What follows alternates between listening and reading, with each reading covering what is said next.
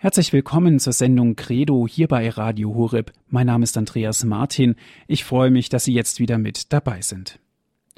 Heute hören Sie einen Vortrag von Herrn Pfarrer Dr. Friedrich Oberkofler, den er im Rahmen der Aktionsgemeinschaft von Katholiken in der Erzdiözese München-Freising gehalten hat. Das Thema des Vortrages ist das Zweite Vatikanische Konzil, ein Lichtereignis der Kirche im Widerstreit der Auslegung. Ich wünsche Ihnen nun viel Freude mit dem Vortrag von Herrn Pfarrer Dr. Friedrich Oberkofler.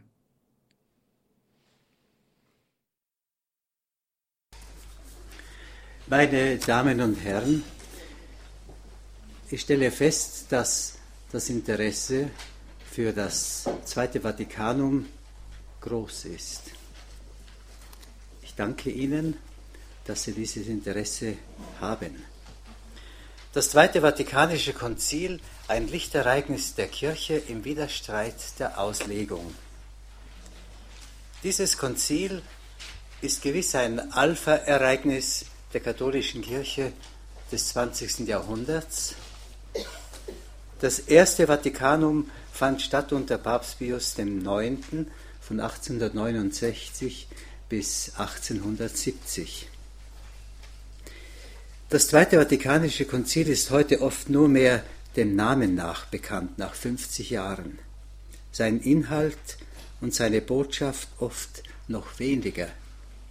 Dies trifft auch für die Kirche zu, bis in die Reihen des Klerus. Ich weiß, wovon ich spreche.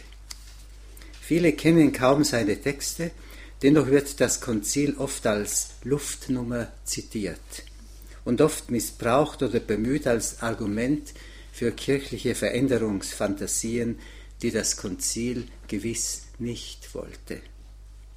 Dieses Konzil hat eine lebhaft kontroverse Wirkungsgeschichte bis zum heutigen Tag, aber es hat auch eine heilsame, wenn auch unspektakuläre Wirkung auf die Kirche, die sich durchaus sehen lassen kann. Kurz auf die Frage, was ist ein Konzil? Eine Versammlung der Bischöfe der Weltkirche unter Vorsitz des Papstes. Sie haben beschließende Autorität für die universale Kirche. Das Konzil ist biblisch, theologisch gesehen eine Kooperation zwischen dem Heiligen Geist und den Konzilsvätern.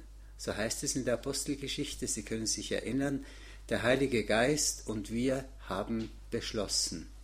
Dann kommt der Beschluss. Nur mit dieser pneumatologischen Lesart kann ein Konzil authentisch interpretiert werden.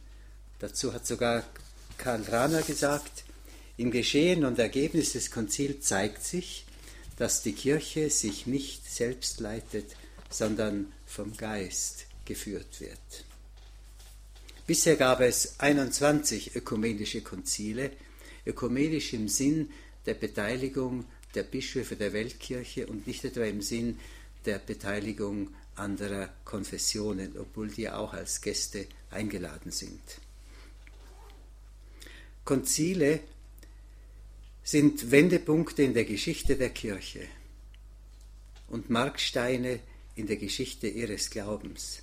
Sie werden im Normalfall abge abgehalten, um einen Glaubensnotstand zu beheben, von Irrlehren zu reinigen, Fragen des Glaubens, der Kirchenordnung, der Moral zu besprechen oder zu klären oder neue Seelsorge anzuregen.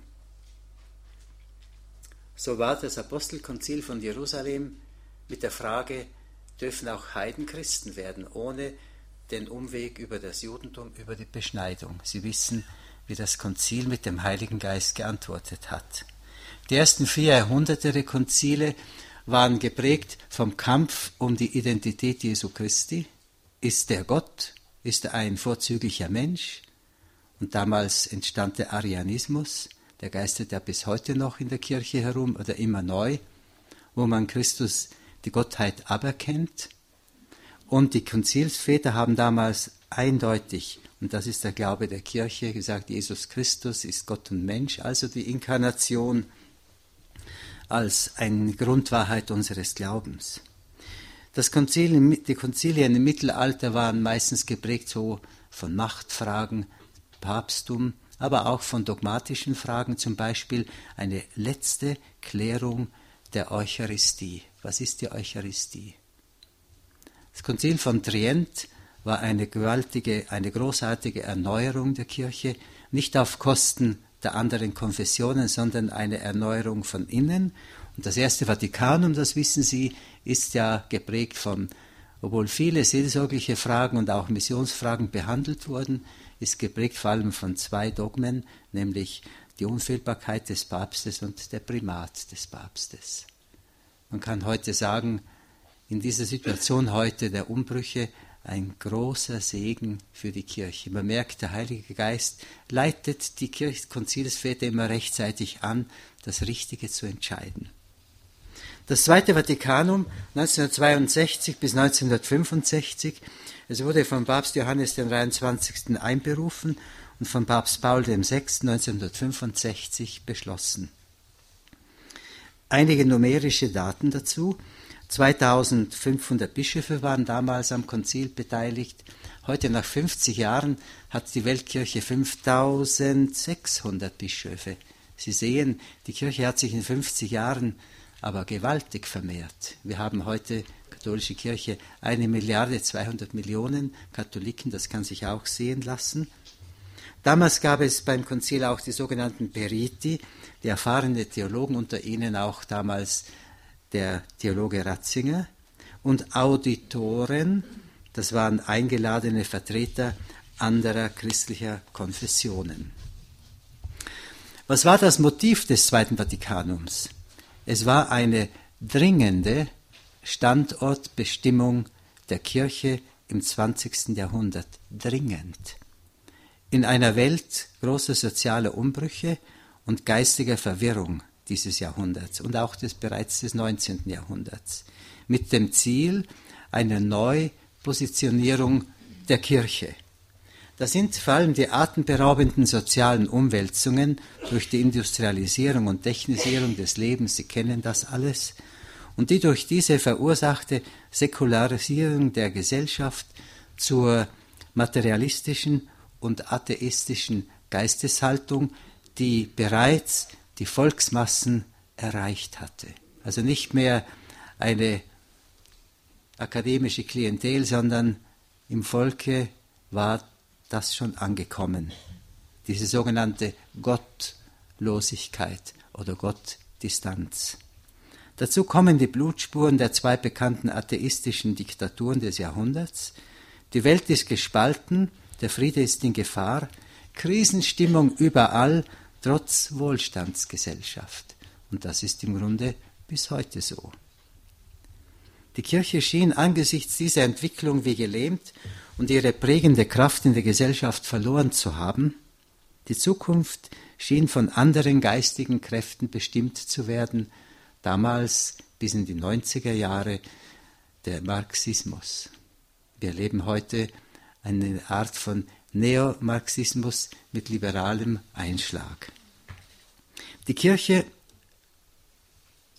igelte sich ein, beschäftigte sich zu stark mit sich selbst, und das ist, dürfen wir nicht als Kritik anrechnen, das ist eine ganz normale Reaktion. Wenn eine große Gefahr ist, zieht man sich zurück und besinnt sich auf sich selbst. Aber es gab bereits die Absicht Pius XI. und Pius XII. ein Konzil einzuberufen. Und Johannes der 23. griff diese Dringlichkeit auf. In der Absicht des Papstes sollte es ein pastorales Konzil sein, mit folgender Zielvorgabe. Die Kirche hat angesichts der Probleme Gott wieder ins Spiel zu bringen. Sie soll den Menschen Gott neu vermitteln denn er ist die Lösung der Probleme. Bitte beachten Sie, das ist das authentische Zielmotiv des Zweiten Vatikanums, Gott ins Spiel zu bringen, Gott neu zu vermitteln und er ist die Lösung der Probleme. Aggiornamento ist das Losungswort, das, wie Sie wissen, Papst Johannes 23. als Ziel vorgab. Das ist Aggiornamento, ein italienischer Begriff, bedeutet etwas auf den heutigen Stand bringen. Die Botschaft Christi soll den Menschen heute verständlich erschlossen werden. Das Christentum muss im Heute stehen, um die gegenwärtige Welt im Sinne Gottes zu formen. Papst Benedikt übersetzt das Wort mit das Heute des Menschen in das Heute Gottes bringen. Aggiornamento umfasst zwei große Operationsfelder, die als theologische Begriffe mit Sammlung und Sendung ausgewiesen werden können. Sammlung und Sendung. Sammlung bedeutet, die Kirche reflektiert nach innen, sie denkt neu über sich selbst nach, über ihren Ursprung und über ihr Wesen. Will die Kirche auf die Welt von heute zugehen, muss sie sich zunächst ihrer eigenen Identität vergewissern. Und das zweite Reflexionsfeld nach außen, ihre Sendung. Sie sehen Sammlung, Sendung. Sie soll mit klarer Identität und mit einem gereinigten Gedächtnis sich selbst der Welt verständlich machen. Das heißt, die Welt für Gott öffnen. Das ist in sehr kurzer Form dargestellt die Absicht, die Zielvorstellung des Zweiten Vatikanums. Aggiornamento steht also unter dem Leitmotiv der Priorität Gottes. Alles, was das Konzil beschließt, muss letztlich zu Gott hinführen. Zu Gott hinführen. Das war klar die Absicht. Ein anspruchsvolles Kriterium gewiss, es bestimmt den rechten Geist und die Absicht des Konzils. Und das meinte Johannes der 23., wenn er von dem viel zitierten neuen Pfingsten der Kirche sprach. Die Rückkehr, die Rückbesinnung zu Gott. Und zwar für die Kirche selbst und dann für die Welt. Anspruchsvoll. Zur Neubestimmung dieser Identität der Sammlung sowie ihrer Sendung hat das Konzil unter anderem vier wichtige Konstitutionen verfasst. Es sind die Konstitution über die Kirche, Lumen Gentium, die Konstitution über das Wort Gottes, Dei Verbum, die Konstitution über die heilige Liturgie und über die Kirche in der Welt von heute, Gaudium et Spes. Konstitution bedeutet im Grunde eine umfangreiche und grundlegende Botschaft, unterscheidet sich eigentlich nur im Umfang von Dekreten und Erklärungen, die es im Konzil auch gibt. Da ist alles drin in dem kleinen Buch. Sie sehen, ich habe das Buch viel benutzt, deswegen schaut es schon ganz schlampig aus.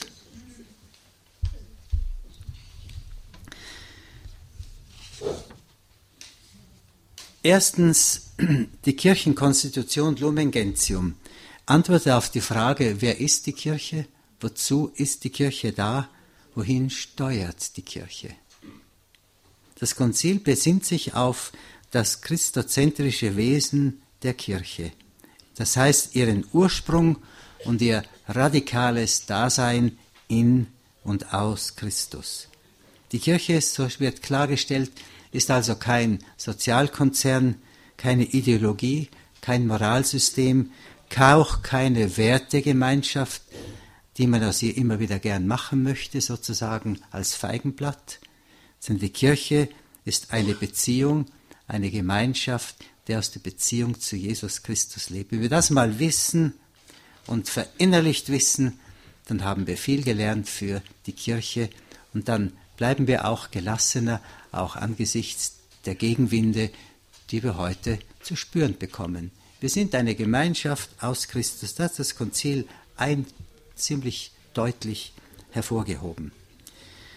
Dabei wurden zwei Wesensbestimmungen hervorgehoben, die Kirche als Leib Christi und als Volk Gottes. Als Leib Christi hat sie mit Christus, ihrem Haupt, eine göttlich-menschliche Existenz.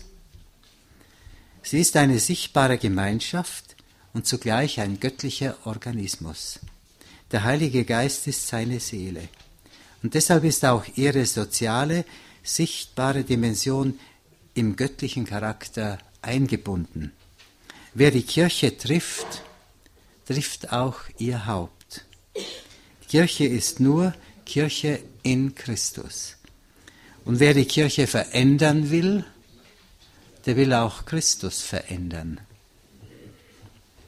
Als zweites Identitätsmerkmal der Kirche hebt die Konstitution ihren theozentrischen Ursprung hervor als Volk Gottes.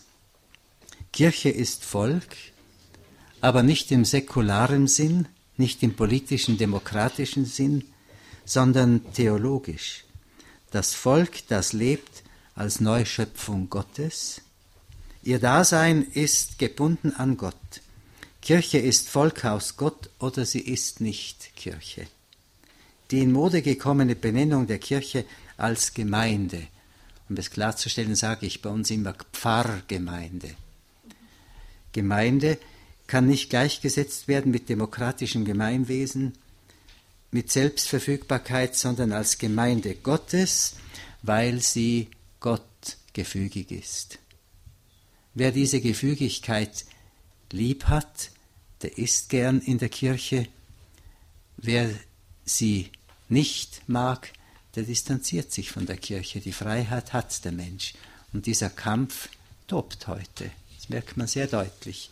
Man will autonom sein wegen Gott, man will Gott ausgrenzen, weil wir alles selber besser machen können. Bisschen polemisch gesagt, aber da ist echt was im Laufen. Die Kirche als Volk Gottes hat eine hierarchische Verfassung, eine göttlich vorgegebene Ordnung. Sie ist nicht demokratisch und nicht monarchisch, obwohl beide Elemente in der Verfassung der Kirche integriert sind. Zum Beispiel eine Papstwahl ist demokratisch oder zum Beispiel die Demokratie äh, Mitbestimmung der Laien und anderes. Aber monarchisch ist sie auch zum Beispiel in der Regierung eines Papstes, eines Bischofs. Die Bischöfe sind Nachfolger der Apostel. Diese Ordnung, diese hierarchische Ordnung hat Christus gegründet. Und sie bilden mit der primatialen Führung des Papstes das Kollegium der Hirten mit gemeinsamer Verantwortung für die Weltkirche. Das muss man in der Adresse der Kirche in unseren deutschen Ländern sagen, gemeinsame Verantwortung für die Weltkirche und nicht Nabelschau auf das eigene. Und die Kirche Jesu ist gewiss verwirklicht in der Ortskirche. Sie werden sehen, das wird in den nächsten Tagen sehr stark betont. Aber in der Ortskirche nur in der Teilhabe an der Weltkirche. Wenn sich eine Ortskirche abschotten will, dann ist immer Schisma in Gefahr. Ein eigenes Kapitel würdigt besonders die Laien. Die Laien sind nicht Befehlsempfänger der Hirten nach dem Motto beten, zahlen, gehorchen. Sie haben eigenständige Würde und Weltverantwortung von Christus durch die Taufe, durch die Firmung und besonders durch die sakramentale Ehe. Ich denke, in Zukunft wird gerade die Taufe selbstverständlich, aber vor allem die sakramentale Ehe eine große, hohe Bedeutung haben. Die Aufgabenbereiche sind die Familie, der soziale Bereich, die Caritas. Caritas muss immer dafür sorgen, dass sie nicht zu einem Sozialkonzern entsteht mit Makrostrukturen, sondern muss nicht abheben, sondern immer dabei bleiben. Bei der Caritas, was Liebe bedeutet, aus Liebe zu Christus, die Zuwendung für die Menschen in Not, dann ist das echt. Und da müssen unsere Kirche, unsere Kirchen hier mehr auf Entweltlichung acht geben. Das hat auch schon das Konzilsdokument einigermaßen hervorgehoben. Dann dazu gehören die Politik und die Kultur. Schade, dass unsere Politiker das nicht so sehr begreifen. Aber auch die Kunst und der Journalismus. Wo bitte sind heute die katholischen Journalisten? Es gibt einige sehr gute.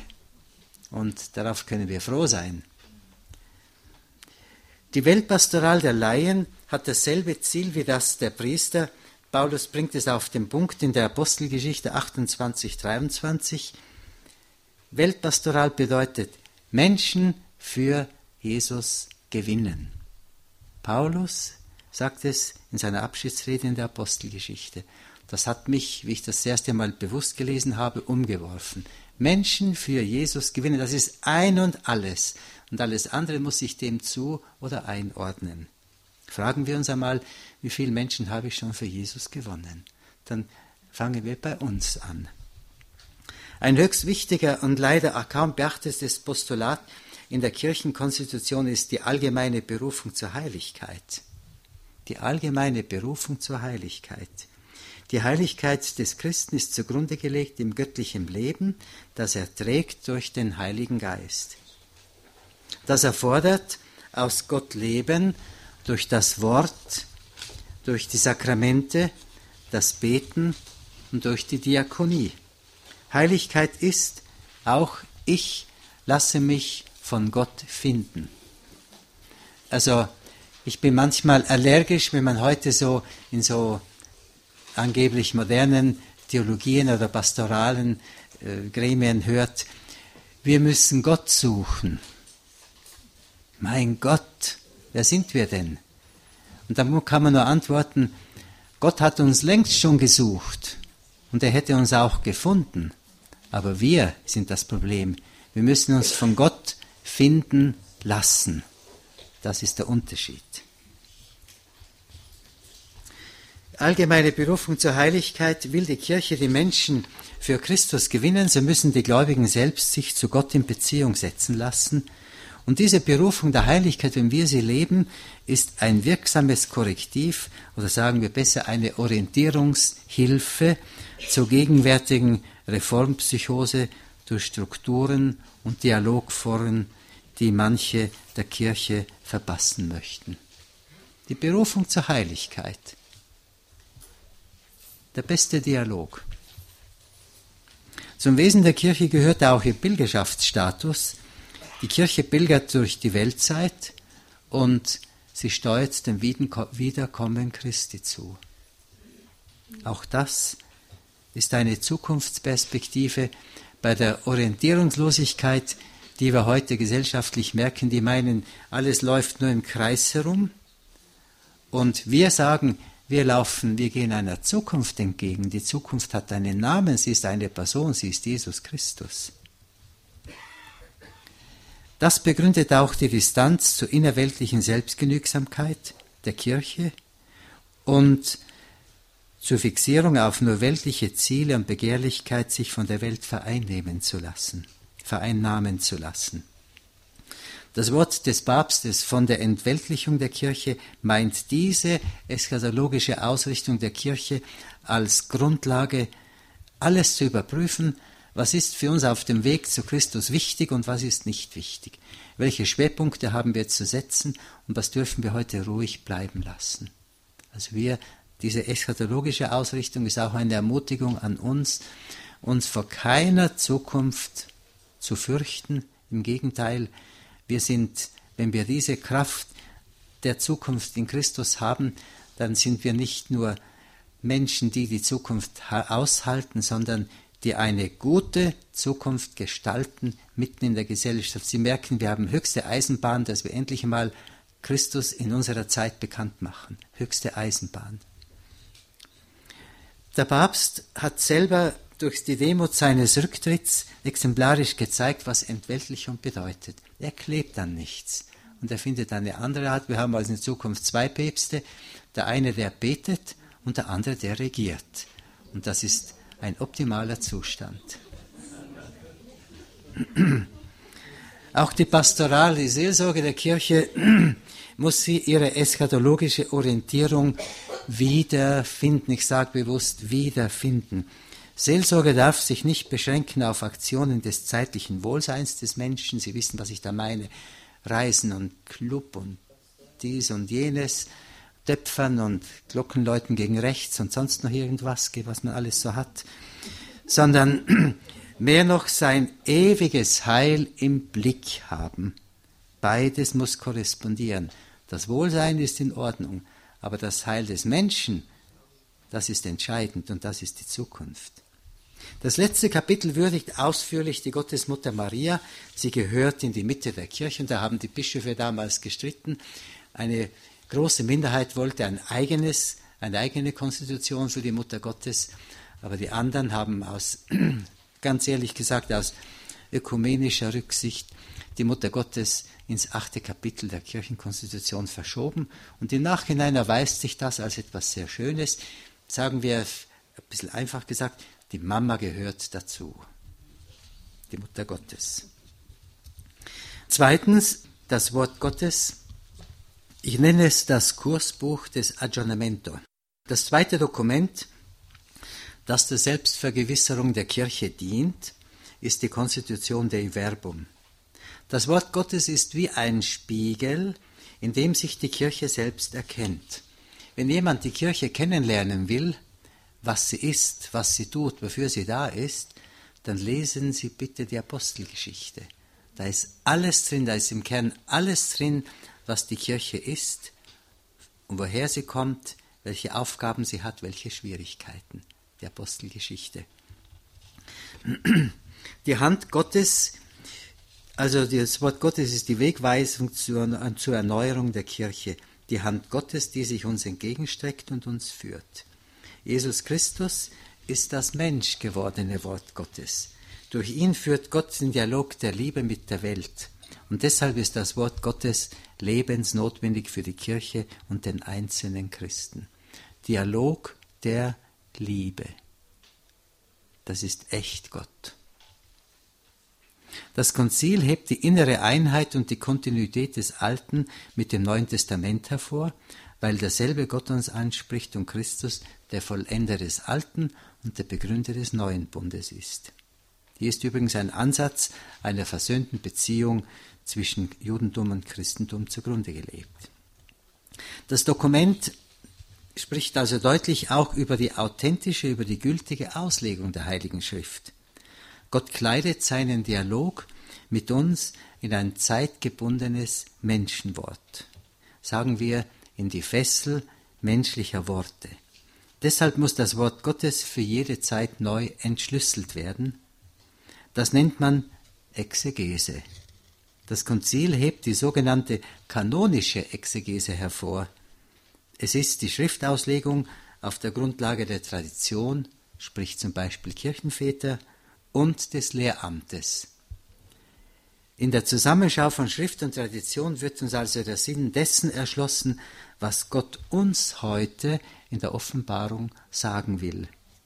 Das Lehramt der Kirche ist Sachwalter und Hüter des Wortes Gottes und das ist eine wichtige Aufgabe. Wer sagt, es reiche die Schrift, der irrt. Schon auch deswegen, weil bevor die Schrift entstanden ist, hat es längst die mündliche Tradition, mündliche Überlieferung gegeben. Das Wort Jesu ist ja zunächst mündlich weitergegeben worden. Irgendwann merkte man, wir müssen das jetzt systematisieren, müssen das Wort Gottes, das Wort Christi retten. Dann entstanden die vier Evangelien und die Paulusbriefe und das andere.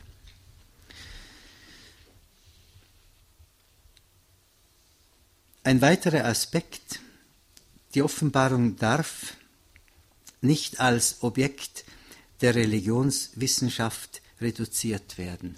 Das ist die große Gefahr heute und das Konzilsdokument nimmt Bezug darauf. Die Exegese ist kein Geschäft der Historiker. Das Wort Gottes hat sich nicht vor dem Tribunal der Religionswissenschaft zu verantworten. Diese kann die äußeren historischen Bedingungen des Wortes Gottes untersuchen und erschließen. Sie hat aber keinerlei Kompetenz für den theologischen Gehalt, den Dialog Gottes mit uns. Dies ist eine Mahnung an die moderne historisch kritische Methode der Exegese, die gewiss ihre Verdienste hat, aber oft ihre Kompetenz überschreitet. Und ich denke, Muslime mit ihrem Koran würden vielleicht längst schon sich Gedanken machen, dass man auch an den Koran ganz sanft herangehen kann und seine geschichtlichen Bedingungen eruieren könnte, aber sie haben Angst, man weiß das, dass man sie zerredet, wie Exegeten bei uns das Wort Gottes zerreden. Der Werbung hebt hervor, dass die gesamte Kirche und jedes Mitglied auf seine Weise das Wort Gottes aufnehmen und leben und weitergeben soll. Die Schrift nicht kennen heißt Christus nicht kennen. Dieses Wort des heiligen Hieronymus ist auch ein Signal für die Überwindung des gegenwärtigen Glaubensanalphabetismus. Christus soll durch die Heilige Schrift wieder zur Mitte unseres Denkens werden. Glaube ist Beziehung zu ihm. Und da bestaune ich immer, bewundere ich immer das Alte Testament, wenn ich da in Deuteronomium genau Bezug nehmend auf diesen Sachverhalt lese, wie Deuteronomium den Israeliten einschärft, höre Israel, Jahwe, dein Gott ist Jahwe. Du sollst den Herrn, deinen Gott lieben aus ganzem Herzen, wie das weitergeht. Auf diese Worte, auf die ich dich verpflichte, diese Worte, auf die ich dich verpflichtet habe, sollen auf deinem Herzen geschrieben sein. Du sollst sie deinen Söhnen, heute will man sagen den Töchtern, wiederholen. Du sollst von ihnen reden, wenn du auf die Straße gehst, wenn du zu Hause sitzt, wenn du dich schlafen legst und wenn du aufstehst. Also in allen Lebenssituationen soll das Wort Gottes, der Dialog der Liebe Gottes in uns präsent sein. Anspruchsvoll gewiss, aber nachvollziehbar, ganz bestimmt von uns allen. Wie wir da mal anfangen, wenn diese Gruppe hier sozusagen eine heilige Bande Gottes wäre, die das konsequent tut, dann gibt es eine kleine Revolution in München, das garantiere ich Ihnen. Die Liturgie, Wegweiserin des Aggiornamento. Hm. Die Liturgiekonstitution ist das bis heute folgenreichste und umstrittenste Dokument des Konzils. Die Liturgiereform wird meist oberflächlich verkürzt wahrgenommen als Einführung der Muttersprache auf die Zelebration in Richtung Gemeinde mit einer oft merkwürdig praktizierten aktiven Rolle der Laien, mit Handkommunion und Ministrantinnen. So im Volksmund ist das ungefähr alles. Der wahre Inhalt und die Zielvorgabe der Liturgiekonstitution ist völlig anders und anspruchsvoller. Denn die Liturgie, so das Konzil, ist das Herz der Kirche, weil Christus die Mitte der Liturgie ist. Kirche ist Eucharistie und Eucharistie ist Christus. Durch sie wirkt er unsere Erlösung und die Verherrlichung Gottes. Die Erlösung des Menschen, Kreuzesopfer und die Verherrlichung Gottes. Dies macht deutlich, dass die Liturgie als Gestaltungsspielwiese der Gemeinde enthoben ist. Liturgiereform wurde also auch mit Absicht an die erste Stelle des, der Konzilstagesordnung gestellt, Sie sollte die Leitorientierung aller Reformen des Konzils deutlich machen, die Ehre Gottes und die Erlösung der Welt. Die Feier der Eucharistie hat zu allen Zeiten in der Verfolgung der Kirche das Überleben gesichert. Warum? Zum Beispiel in der Ostkirche, in der russischen Kirche, 70 Jahre lang eiskalter atheistischer Winter. Eines konnten sie ihnen nicht nehmen, die göttliche Liturgie und dadurch mit den Omas, die mitgefeiert haben, und den mutigen Priestern und Bischöfen konnte die Kirche dort überleben. So war es in der alten Kirche und man könnte heute für uns sagen, das wird nicht anders sein. Wo der Sinn für die Eucharistie verloren geht, stirbt die Kirche, weil Christus ausgegrenzt ist, sagen wir es positiv. Wo die Eucharistie wieder gelebt wird, da lebt die Kirche, weil er dabei ist. Die Liturgie ist auch das eschatologische Gedächtnis der Kirche für die Welt. Sie denken an den Ruf der geheimen Offenbarung, komm, Herr Jesus. Dieser Ruf ist ein Ruf, wo man Gänsehaut bekommen muss, auch nach der Wandlung. Deinen Tod, Herr, verkünden wir, deine Auferstehung preisen wir, bis du kommst in Herrlichkeit. Das bewusst wahrnehmen. Die Ausrichtung der Eucharistie auf das Wiederkommen Christi ist ein Weckruf gegen die Vergesslichkeit in der Kirche und auch ein Zeichen der Vergesslichkeit bzw. des Widerspruchs gegen die Gottvergessenheit in der Welt. Nun noch schnell einige Leitprinzipien der Liturgiereform. Die Orientierung sowie Klarstellung geben in der gegenwärtigen Auseinandersetzung um das Wesen und den Stellenwert und die Praxis der Liturgie. Wer feiert Liturgie? Wer feiert Liturgie? Wir sagen sofort die Gemeinde. Die Konstitution sagt, der auferstandene Christus. Er ist hoher Priester und Liturge. Und mit dem dürft, darf die Gemeinschaft der Gläubigen mitfeiern, darf die Gemeinschaft der Gläubigen mitfeiern. Ein hohes Privileg. Denn sie ist sein mystischer Leib mit ihm und Subjekt der Liturgie. Der Priester vertritt Christus als das Haupt. Und muss ich etwas Lustiges erzählen. In Brixen gibt es einen Dommesner, ein alter Herr, seit 60 Jahren aktiv. Und übrigens der Papst Benedikt als Kardinal hat immer als erstes gesagt, wenn er in Brixen Urlaub gemacht hat, ich muss jetzt in den Dom und ich muss den Domwesner besuchen. Und wie er Papst war, das erste Wort, ich gehe jetzt in den Dom und ich muss den Albert besuchen. Das ist Papst Benedikt.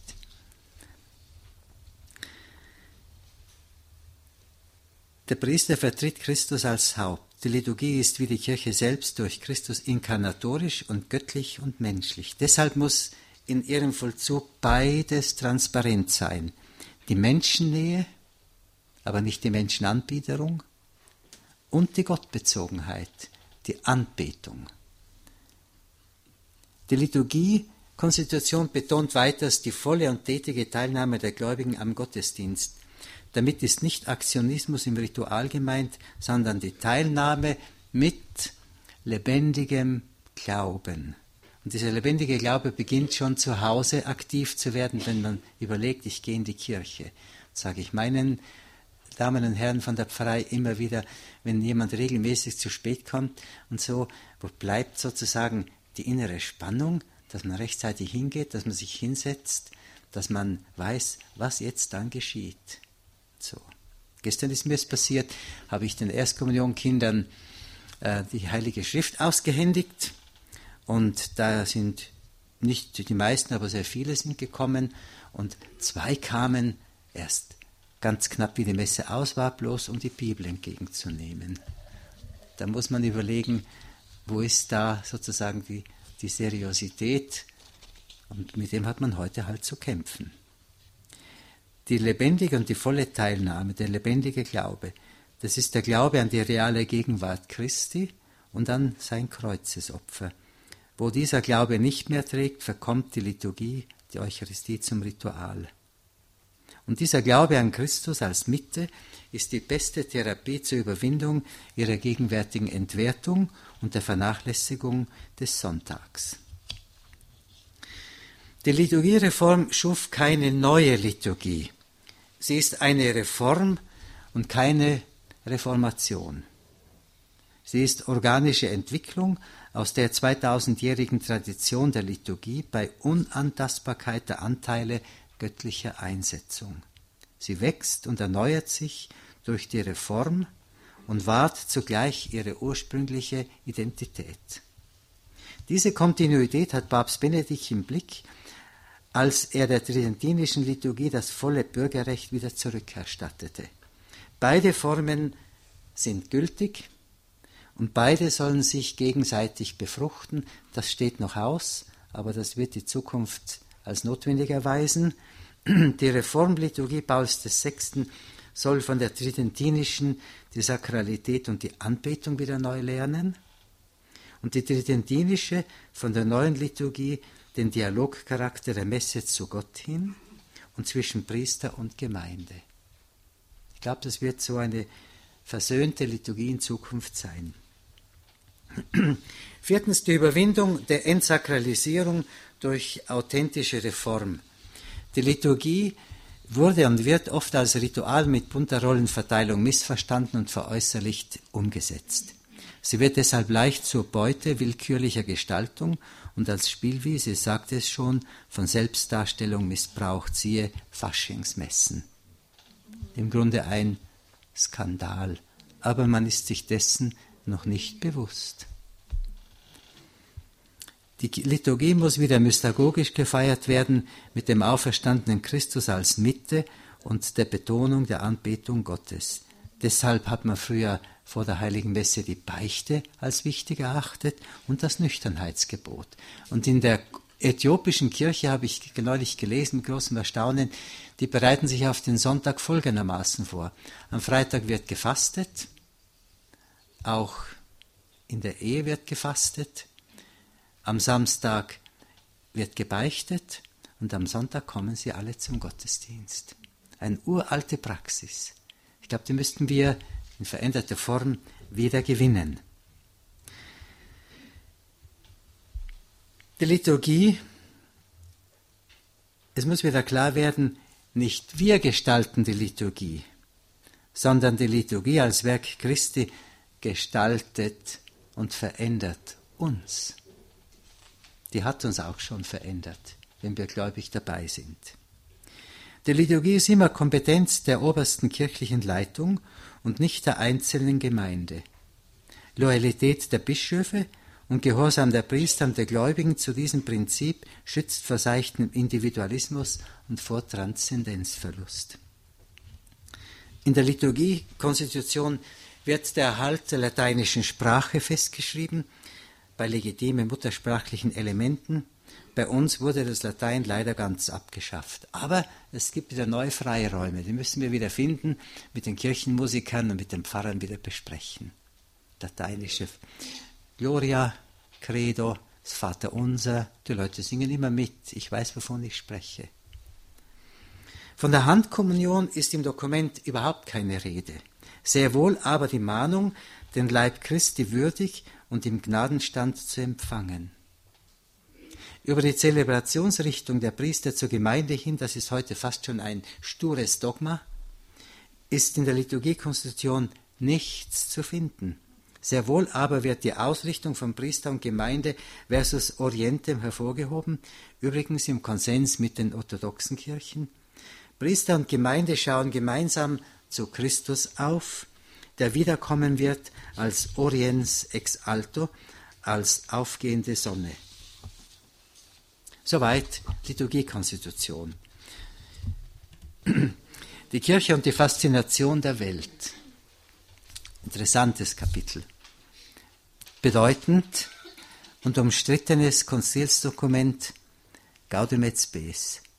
Durch ihr Aggiornamento nach innen hat die Kirche am Konzil sich wieder neu selbst vergewissert. Wir sind die aus Gott und Christus entstandene zugehörige Gemeinschaft. Wir leben aus dem Wort Gottes und nicht vom Zeitgeist. Wir leben aus der Eucharistie und nicht nur vom materiellen Konsum. Nun sind wir fit und begegnungsfähig für unsere Sendung in die Gesellschaft, Gott bekannt zu machen. Sie sehen, das Konzil hat ein ganz klares Konzept. Die Sammlung durch Selbstvergewisserung als Kirche, durch das Wort Gottes, durch die Liturgie und dann die Sendung in die Welt hinein. Gott in die Gesellschaft zu tragen, Gott bekannt zu machen, ist übrigens das Leitziel der Kardinäle, wie es gerade gestern oder heute neu formuliert wurde. Gott in die Gesellschaft hineintragen, ein wunderbar guter Gedanke. Benedikt XVI. hat es längst schon praktiziert. Sie brauchen bloß auf den zurückgreifen. Wir gehen also selbstbewusst, aber auch freundschaftlich auf die, auf die Gesellschaft zu, auch deren Selbstwert erkennend und anerkennend. Dabei steht die Kirche in der Spannung zwischen ihrer Ausrichtung auf das Reich Gottes und dem weltlichen Fortschritt, zwischen Schicksalsgemeinschaft mit der Welt und der Verantwortung gegenüber Christus. Diese Spannung spüren wir heute. Das ist im Grunde das Substrat des Konflikts, das die Gesellschaft heute mit uns hat. Man machte am Konzil eine im Großen und Ganzen realistische Bestandsaufnahme der Gesellschaft. Dabei verlor man sich bisweilen in eine blauäugige Fortschrittseuphorie, wie zum Beispiel der Kardinal Hinen von Westminster kritisch bemerkte. Eine Euphorie, die von der Doppelzüngigkeit, den inneren Spannungen und den Widersprüchen und der grausamen Realität der Welt nicht genug im Bilde war. Man erkannte noch nicht genug die Gefahr des heraufziehenden kulturellen und religiösen Säkularismus der Postmoderne, aber auch noch nicht die gewaltbereite Radikalisierung von Religionen. Sie wissen, woran ich denke. Man empfahl die Kirche sogar als Menschheitsrettungsboot. Man empfahl sich als Kirche als Menschheitsrettungsboot für die Gesellschaft und vergaß dabei, dass sich auf dem Meere der Welt allerhand Piraten tummelten. Die rechte Marschroute zum Dialog mit der Welt gibt Paulus an. Interessantes Wort von Paulus. Alles gehört euch, ihr aber gehört Christus. 1 Korinther 3, 21. Alles gehört euch, die, aber ihr gehört Christus. Das ist ein unglaubliches Selbstbewusstsein gegenüber einer unterwürfigen Liebe, Dienerei, mancher kirchlicher Kreise gegenüber der Gesellschaft und dem Zeitgeist. Manfred Lütz, dieser Psychologe und Arzt, hat es mal lustig formuliert, hat gesagt, ich bin katholisch, Entschuldigung, es soll nicht wieder vorkommen. Sie sehen, und wenn Sie die Sinus-Studie, Sie kennen die, wo dann ganz groß erklärt worden ist, die Sinus-Studie hatte als Fazit, die Kirche ist in der heutigen Gesellschaft nicht angekommen. Ich habe nicht überlegt, ganz spontan kam mir der Gedanke, Gott sei Dank. Die Kirche soll in dieser Gesellschaft nicht ankommen. Ich würde sagen, äh, dass sie sich in der Welt auskennt, ja, sich hier anpasst, bitte nein. Der Geist Christi ist eben nicht der Geist der Welt. Ein italienischer Historiker Mattei beurteilte die Dialog-Euphorie der Konzilsväter und mit Blick auf die heutigen Situationen kritisch. Er schreibt, die Konzilsväter hätten besser getan, mit prophetischer Geste die moderne Welt herauszufordern. Sie hätten die Moderne als Ausgeburt des Atheismus herausfordern müssen, statt dessen verwesenden Leib zu umarmen. Das ist ein wenig sehr krass. Aber da ist etwas dran. Kardinal Caro, der Bischof von Bologna, der ein Konzilsmoderator war, durchaus weltaufgeschlossen, als sehr liberal bekannt, stellte die nachdenkliche Frage nach dem Konzil, werden wir der Welt das Evangelium erschlossen haben oder wird das Evangelium verweltlicht? Und dennoch ist das Dokument ein prophetisches Potenzial für heute mit vielen anregenden Impulsen. Für uns Christen in einer komplex und gefährlich gewordenen Welt. Impulse für ein profiliertes und ein sicheres Auftreten der Christen und ein selbstbewusstes Verhalten gegenüber einer Welt, die zunehmend gottlos, vielleicht sogar gottfeindlich geworden ist. Und dafür die Kirche mit einem Stellvertreter Stellvertreterkrieg attackiert nach dem Motto, treffe ich den Herrn nicht, schlage ich den Knecht. Das ist heute bei uns die Situation. Gaudium et Spes enthält zukunftsweisende Impulse für die Ehe und die Familie, für die Familienplanung im Rahmen der christlichen Ethik, sehr nachlesenswert, wird aber nie zitiert heute. Das wird bewusst gemieden, Sie wissen dann warum. Eine konstruktive Trennung von Staat und Kirche als erprobtes Ideal wird empfohlen. Das Konzil schreibt dann den Grundsatz der frühen Kirche fort, die Christen beten für den Kaiser, aber sie beten ihn nicht an. Diese klare kritische Loyalität hat durchaus keine Aktualität verloren, sondern ist höchst präsent. Nämlich wo unsere Gesellschaft von der sogenannten Zivilreligion und dem Diktat der politischen Korrektheit beherrscht wird, und dem Prinzip der Apotheose des Menschen, des Konsums und des Staates untergeordnet wird. Das ist heute der Fall. Und da sagen wir Christen, wir beten diesen Kaiser nicht an, aber wir beten für ihn. Da gibt es noch etwas zu sagen über Religion und Religionsfreiheit, über den Dialog mit den Religionen und über den Ökumenismus. Da will ich eigentlich nur über den Ökumenismus was sagen. Vielleicht können wir dann im Gespräch dann über die Religionsfreiheit und, und Dialog mit den Religionen was sprechen. Zum Ökumenismus kann man nur sagen, Ökumene besteht im Finden und Vertreten der gemeinsamen christlichen Grundlagen, der Taufe bis zu den aktuellen Themen christlicher Ethik, Abtreibung, BID und anderes. Da müssen wir Ökumene betreiben. Und da werden wir sehen, wer ehrlich Ökumene mitbetreibt und wer nicht.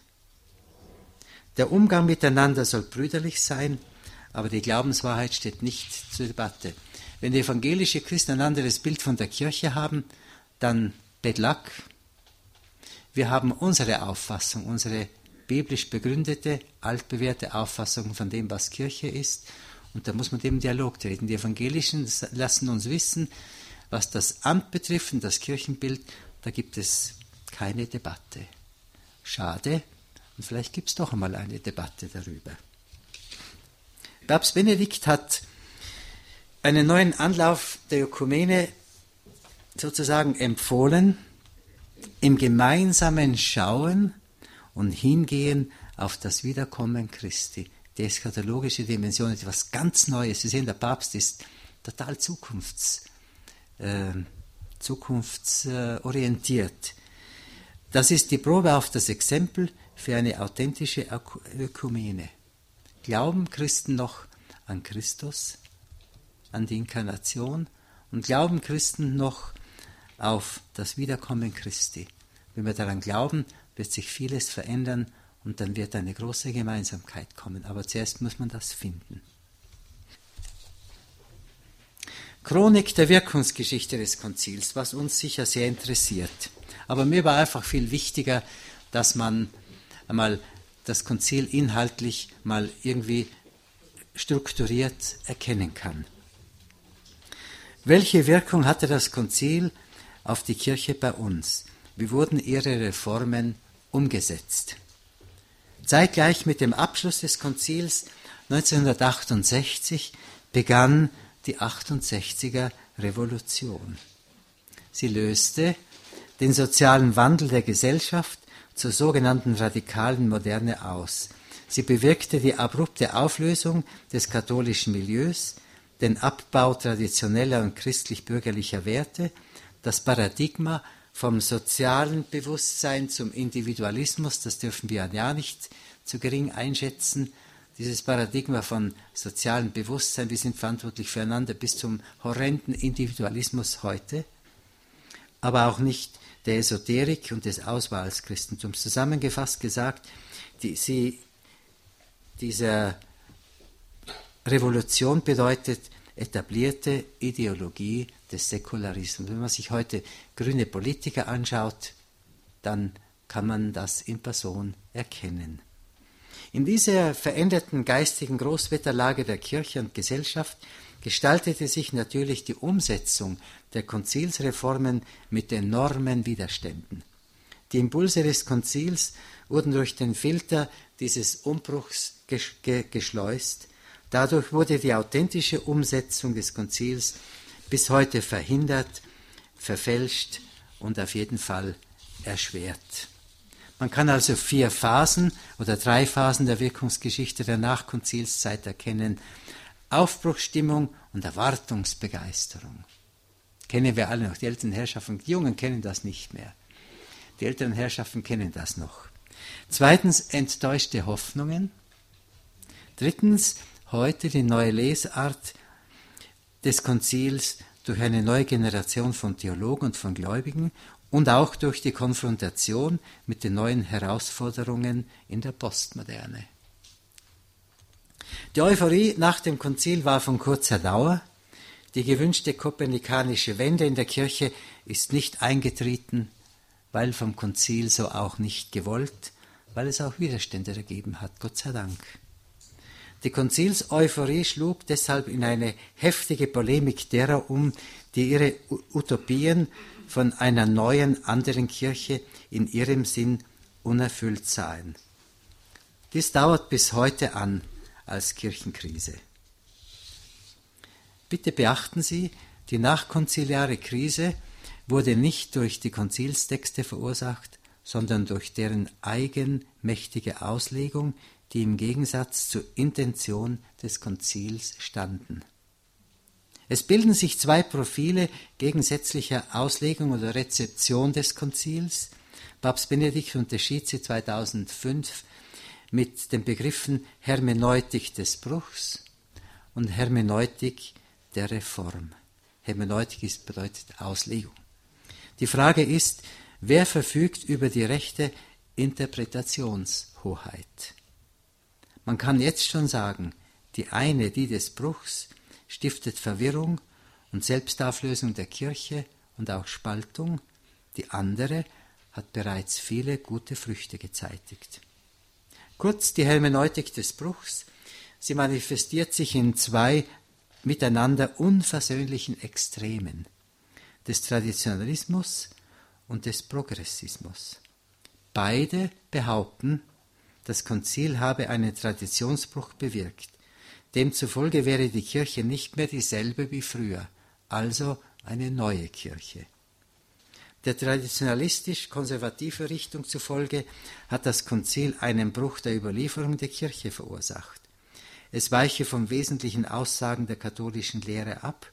Hauptanklagepunkt sind Liturgiereform, die demokratisierte und verweltlichte Kirche, Relativierung des päpstlichen Primats, die liberale Theologie und die Preisgabe der bisherigen bewährten Theologie. Der Ökumenismus, besonders der Dialog mit den Religionen und die Religionsfreiheit, sie geben ihrer Ansicht nach die katholische Überzeugungen und letztlich die katholische Identität auf. Die Sorge und die Verbitterung der traditionalistisch Eingestellten darüber muss man verstehen, aber teilen, das ist etwas anderes. Sie zu teilen, ist etwas anderes. Die progressistisch-liberale Richtung sieht im Konzil ebenfalls einen Bruch und den Beginn einer neuen Kirche. Eine Kirche, die nicht auf Bibel und Tradition, sondern in den Gehirnen liberal-aufklärerischer Theologen gründet. Durch die selektive Instrumentalisierung der Texte werden utopische Kirchenfantasien begründet. Ich habe vieles von diesem Literaturschund gelesen. Das ist hochinteressant. Man konstruierte dazu den ominösen Geist des Konzils als Chiffre für Veränderungsfantasien von einer neuen, weltlich angepassten Kirche, die das Konzil nicht wollte.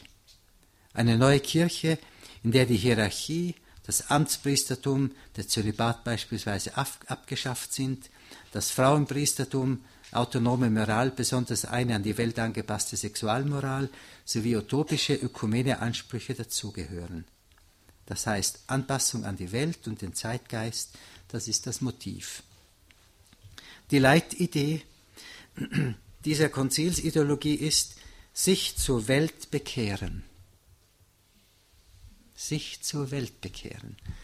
Da muss man fragen, wo bleibt dann das, das Prinzip sich zu Gott bekehren?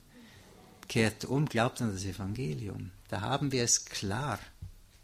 Manche überboten sich, der säkularen Welt unterwürfig sich zu zeigen, ohne zu erkennen, dass die Welt mit ihrer Eigendynamik diese Kirchenkonstrukteure über den Tisch zog. Hans Küng fordert eine Entsakralisierung der Kirche das heißt eine dem Rationalismus ganz unterworfene Kirche, das heißt auch die Aufhebung des Mysteriums zugunsten eines rationalen Glaubens, Aufhebung der sakralen, der sakralen Formen des christlichen Lebens, zum Beispiel zu Hause Rosenkranz beten, überholt. Besonders aber die Säkularisierung der Liturgie, die Anerkennung der anderen Religionen als wahre Heilswege neben dem Christentum, deswegen sein Weltethos und die eine Weltreligion. Die Kirche wird degradiert zu einem Sozialgebilde, das man beliebig ändern kann. Hinter den Forderungen, die Kirche solle weltlich werden, steht offenbar ein diffuses säkularistisches Weltkirchenbild. Kirche als Leib Christi, so wird ganz offen gesagt, Kirche als Leib Christi sei nur eine Metapher und keine Realität. Mit dem Reizwort Öffnung der Kirche wollte man eine neue Kirche ohne Rücksicht auf den Auftrag Jesu. Ein besonderes Kennzeichen der Theorie des progressistischen Bruchs ist die feindselige Haltung gegen das Papst und gegen den Papst. Dem Papst wird der Primat und die Unfehlbarkeit abgesprochen, seine Ehrung, wir ihn ehren, wird als Papolatrie verspottet. Papst Benedikt wird unterstellt, hinter dem Konzil mit einer Rolle rückwärts zu sein. Entgegen dieser Verhöhnung wird gerade er allgemein anerkannt als der grande Interprete del Concilio. Die Hermeneutik des Bruchs ist das Konstrukt eines Konzilsmythos und hat Erfolg nur durch das Wohlwollen vieler säkularer Medien. Papst Benedikt spricht vom Konzil neulich, äußerlich schwach, aber innerlich vital und geistig vor dem Klerus von Rom. Ich habe selber original mitgehört, spricht er von Konzil, dem echten Konzil und dem Konzil der Medien, das nichts gemein hat mit dem Zweiten Vatikanum, viel Unheil und Verwirrung angerichtet hat, aber, so sagt er, nun gewaltig am Bröckeln ist, was nicht mehr interessiert. Der große Konzilstheologe Henri de Lubac übt scharfe Kritik an den Anhängern des Bruchs. Er stellt ironisch fest, Zitat, die eigenmächtig das Konzil gegen die Kirche interpretieren und eine andere Kirche wollen. Haben sie nicht früher gegen das römische heilige Offizium gekämpft, um heute Verurteilungen von irgendwelchen heiligen Offizien der Theologen aus Lyon, Paris, Tübingen und Nijmegen zu akzeptieren? also völlig arglos und kritiklos, wenn es um neue heilige Offizien geht, die dann von bestimmten Theologen dargestellt werden. Ich darf das auch ein bisschen polemisch bringen, weil das schon ein Skandal in der Kirche ist. Hermeneutik der Reform, jetzt bin ich schon auf Seite 22. Gegenüber der Rezeption des Konzils als Bruch mit der bisherigen Kirche sieht die Hermeneutik der Reform das Konzil ganz im Strom der Kontinuität. Es wollte keinen Bruch mit der Tradition, sondern die Kontinuität des Glaubensgutes für die Moderne. Die Kirche ist Papst Benedikt zufolge das ungebrochene Subjekt, das sich weiterentwickelt, dabei aber immer sie selbst bleibt. Daraus folgt, das Konzil will eine Erneuerung der Kirche und keine neue Kirche. Das Konzil steht ganz im, im Strom des Überlie der Überlieferung. Johannes der 23. hat in seiner Eröffnungsrede das hervorgehoben. Er sagt, ich zitiere, die Substanz, der Inhalt des Depositum Fide, des Glaubensgutes, muss gewahrt bleiben. Der Weg, auf dem sie den Menschen heute vermittelt wird, dass sie sie verstehen, ist etwas anderes. Die Offenbarung Gottes dem Menschen erschließen, ist das Ziel. Johannes der 23. Also kann man sich nicht mehr auf ihn und auch nicht auf den Kardinal Döpfen hier in München berufen, dass sie eine andere Kirche wollten. Die wollten die Kirche seit 2000 Jahren. Die Heilige Schrift, die Tradition der Kirchenväter und das Lehramt der Kirche sind die Richtschnur für das Konzil. Und diese Konsistenz zeigt sich auch in seinen Texten. So ist das Lehramt Pius XII. in den Konzilstexten umfangreich vertreten. Tausend Bezugsstellen. Tausendmal wird Pius XII. zitiert. Für die Zukunft der Umsetzung des Konzils gilt. Der Weg der Reform der Kirche auf der Straße der Tradition ist spannend. Es wird immer Progressive und Konservative geben, die um den Konsens ringen. Sie finden ihn nur im gemeinsamen Zugehen zur Quelle. Grundlage beider muss das Leitprinzip sein, auf Kurs zu Gott bleiben. Nicht zu irgendeinem Gott, dem Gott der Esoterik oder anderen, sondern zum Gott der Offenbarung Jesu Christi. Eine orientierunggebende Wirkung hat das Konzil insbesondere in Gaudium et Spes für die gegenwärtige Konfliktsituation für die Kirche in säkularer Gesellschaft. Man merkt jetzt, nach 50 Jahren liest man die Texte und erkennt plötzlich, das ist höchst aktuell. Da hat der Heilige Geist für die Zukunft gesprochen. Und heute ist das eingetreten. In dieser Gesellschaft heute wird die Gottlosigkeit immer mehr salonfähig und der christliche Glaube wird begründungspflichtig. Ist das schlimm? Überhaupt nicht. Ich finde, die sogenannte gottlose Gesellschaft, sagen wir die gottsuchende Gesellschaft, soll uns noch mehr herausfordern, dass wir aus unseren Ghetto, aus unserer Isolation, aus unserer religiösen Selbstgefälligkeit herausgeworfen, katapultiert werden, dass wir endlich einmal wissen müssen, wer wir sind und welchen Auftrag wir haben und dass wir mitten hinein in die Gesellschaft gehen und mutig von Gott reden. Mit demütigem Freimut und Selbstbewusstsein. Und das steht noch aus. Viele andere Konturen einer neuen positiven Lesart des Konzils sind bereits zu erkennen. Eine neue Generation von Theologen und von Bischöfen und Klerikern steht auf, die unbefangen auf die transzendente Dimension von Glaube, von Kirche und von Dogma setzen. Die Liebe zur Kirche haben, vor 10, 15 Jahren etwas Unmögliches. Die Kirche muss man hassen, kritisieren die Liebe zur Kirche haben. Schauen Sie den neuen Bischof von Regensburg an, der spricht unbefangen. Und die die, Christe, die Christus in die Mitte setzt. Ich habe jetzt festgestellt, dass neue Bischöfe, die ernannt werden, als ihr Wahlspruch immer das Wort Christi haben. Christus, mein Erlöser oder äh, du bist Christus, zum Beispiel unser Bischof in Bozen, der Junge. Und eine Gruppe, eine, eine Gemeinschaft, die die säkularistische Begehrlichkeit in der Kirche heute einfach ablehnt, einfach ignoriert. Weitere Früchte der Erneuerung sind die neuen geistlichen Gemeinschaften, der neue Aufbruch der Jugend in der Kirche, denke an die Weltjugendtage und dabei an etwas ganz Besonderes, nämlich die eucharistische Anbetung. Wer hätte das gedacht?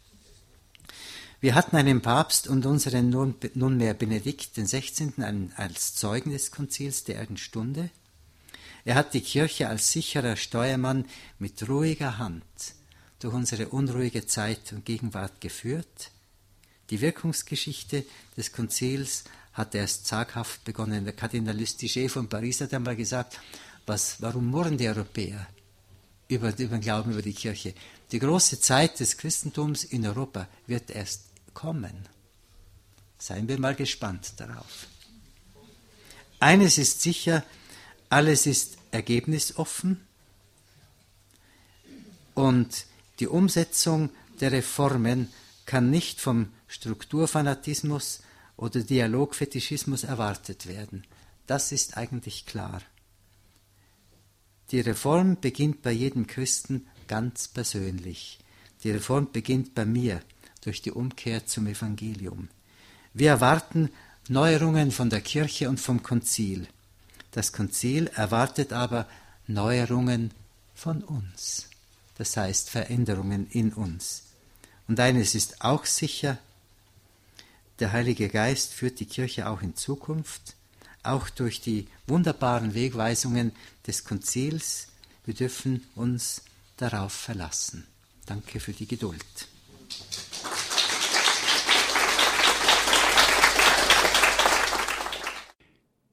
Sie hörten die Sendung Credo hier bei Radio Horeb heute mit einem Vortrag von Herrn Pfarrer Dr. Friedrich Oberkofler mit dem Thema Das Zweite Vatikanische Konzil, ein Lichtereignis der Kirche im Widerstreit der Auslegung.